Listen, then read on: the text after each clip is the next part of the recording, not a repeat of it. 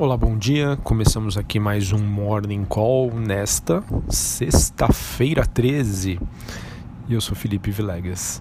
Bom, olhando para o desempenho das principais bolsas e ações, temos que o mercado hoje caminha para fechar na terceira semana seguida de alta, com o dólar recuando em repercussão da pausa estendida da guerra comercial entre Estados Unidos e China e também depois que ontem o Banco Central Europeu acabou ampliando os estímulos às economias europeias. Bom, então essa notícia ontem sobre o possível acordo temporário entre Estados Unidos e China acaba fortalecendo os ativos hoje. Outro ponto importante que eu gostaria de reforçar aqui é que Pequim, capital chinesa, acabou isentando as compras de soja e carne suína americanos então eu acho que essa notícia pode acabar impactando empresas do setor aqui no Brasil, como por exemplo JBS, Marfrig, Minerva e BR Foods. Vale a atenção para essa sexta-feira. Bom, como eu tenho escrito e falado aí ao longo da semana, o mercado ele opera, é, digamos, em narrativas, né, em historinhas. E a historinha do momento é de uma aproximação entre Estados Unidos e China uma possível recuperação do crescimento e bancos centrais anunciando medidas adicionais de afrouxamento monetário. Isso é o que acaba repercutindo, isso é o que está no, mais sendo comentado no momento e acaba trazendo um alívio e a bolsa brasileira agradece tudo isso. Sobre as commodities, o minério de ferro tem uma alta forte com demanda resiliente na China é, e também tivemos o anúncio de que o Goldman Sachs prevê que o minério deva ficar a 115 dólares a tonelada seca, o que representa uma alta significativa em relação ao preço atual. Uh, o, o, petróleo acaba fazendo então um contraponto negativo entre as commodities e ainda mantém o tom baixista, repercutindo o alerta que foi feito durante essa semana de um superávit para 2020, ou seja, uma, uma produção que supera a, a demanda pela commodity. O mercado ainda aguarda os dados de varejo e do sentimento do consumidor de Michigan nos Estados Unidos. Isso Uh, levando em consideração que na semana que vem a gente tem um encontro do Fed, Banco Central Americano, que vai decidir sobre a política monetária. Bom, esses dados que serão divulgados nos Estados Unidos, às 9h30 da manhã, vendas no varejo, e às 11 horas, o sentimento da Universidade de Michigan. No Brasil, os juros podem reagir ao IBCBR, que serve como uma proxy para o PIB, é um dado de atividade econômica calculado pelo Banco Central. Vamos ver se mantém os números positivos que já foram divulgados essa semana, com os dados de varejo e serviços. Isso pode reforçar é, ou até mesmo mudar algumas previsões para como o Banco Central vai anunciar a Selic na próxima semana. Falando ainda sobre o noticiário doméstico, ele segue variável, destacando a possibilidade da liberação do compulsório para o pagamento instantâneo.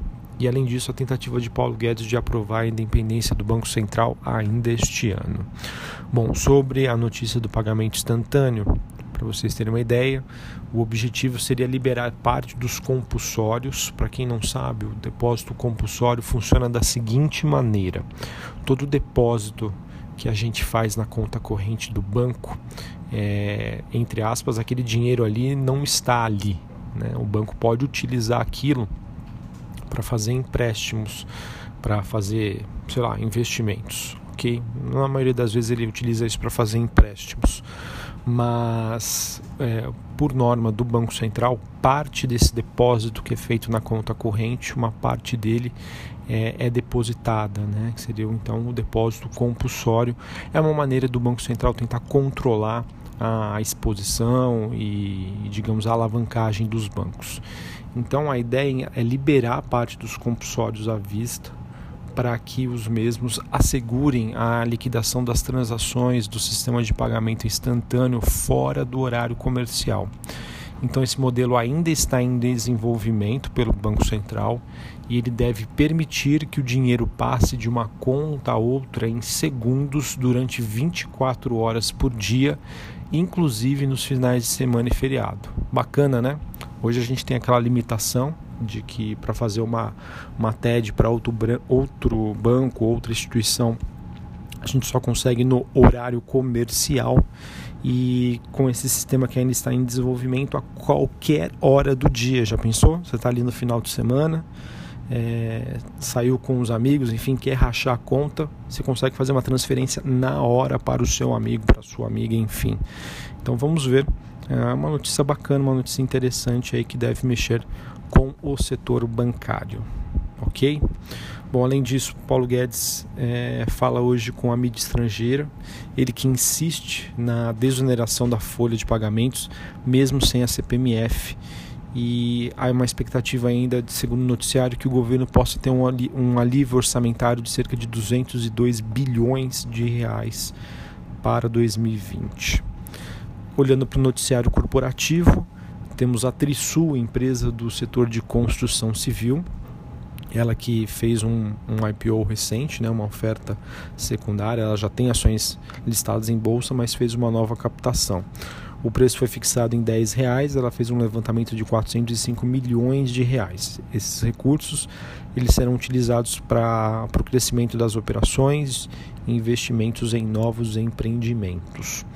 Petrobras sinalizou que planeja vender seus gasodutos marítimos, ela que segue com seus objetivos de venda de ativos para redução da sua alavancagem. Tivemos também a CVM que autorizou a Petrobras a retomar a oferta das debêntures após uma suspensão. Essa suspensão, que era de até 30 dias, havia sido determinada no último dia 30 de agosto, após a manifestação na mídia da diretora de RI da empresa, Andréa Almeida, algo que é proibido. Mas enfim, acabou ficando tudo certo agora. E sobre a Vale, nós temos notícias aqui, uma, digamos, negativa e outra positiva. A negativa seria que a Vale suspendeu os trabalhos em uma frente da lavra da mina de Brucutu, em São Gonçalo, no, do, do Rio Abaixo, em Minas Gerais, mas disse que essa ação não deve impactar a produção da mina. É, em contrapartida, a notícia positiva é que o, CF, o STF determinou o retorno das operações em onça e puma da Vale com essa liberação do empreendimento, ele que tem sede em Ourilândia do Norte, as minas então de Onça e Puma que estão, estavam paralisadas desde setembro de 2017 e também a usina, é uma usina de processamento de níquel parada desde junho deste ano, elas acabam retornando às atividades.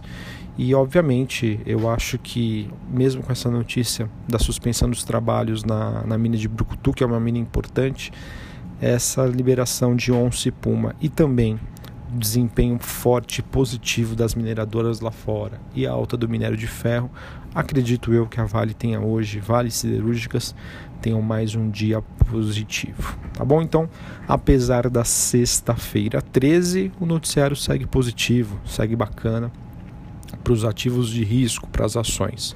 O cenário externo tem ajudado bastante o investidor brasileiro agradece e a gente fica por aqui. Um abraço, um excelente final de semana e até semana que vem. Valeu!